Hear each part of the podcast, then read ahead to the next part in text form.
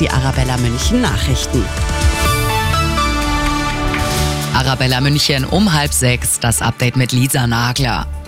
Die Streikwelle im öffentlichen Dienst geht auch in der neuen Woche weiter. Heute ruft die Gewerkschaft Verdi Beschäftigte in Krankenhäusern bei Müllabfuhr und Stadtreinigung in München aufzustreiken. Die nächsten Tarifverhandlungen sind dann Ende des Monats.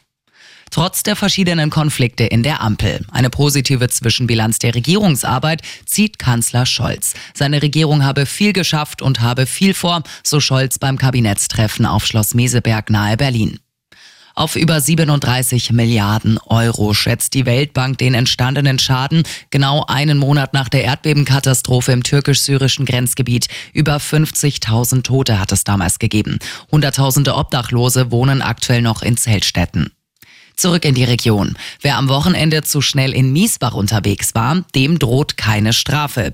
Unbekannte haben den Blitzer am nördlichen Ortseingang mit Plastiktüten außer Gefecht gesetzt. Die Miesbacher Polizei sucht Zeugen.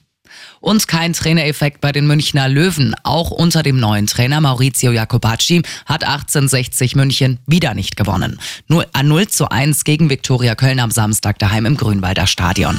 Immer gut informiert, mehr Nachrichten für München und die Region wieder um 6. Und jetzt der zuverlässige Verkehrsservice mit dem Morgenhuber. 5